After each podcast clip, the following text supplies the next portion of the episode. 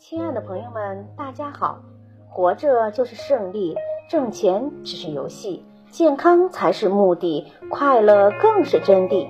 欢迎收听水晶姐姐讲故事。今天的故事名字叫《狐狸和猴子》。狐狸和猴子结伴去旅行，一路上他们边走边吹嘘自己的家世高贵。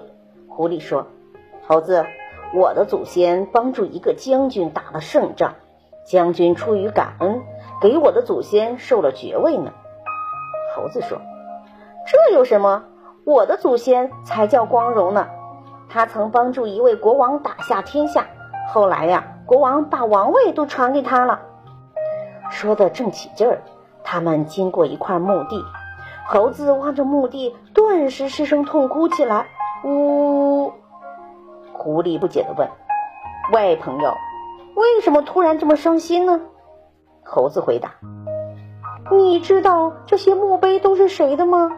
这些墓碑都是我的祖先为他的奴隶和佣人立的呀！看到这些，我能不伤心吗？”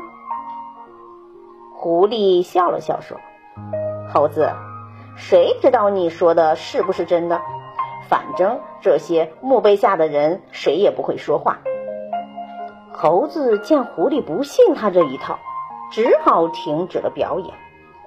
这个故事告诉我们，对于那些爱自吹自擂的人来说，谎言就是一个面具，它总要露出本来的面目。感谢收听，再见。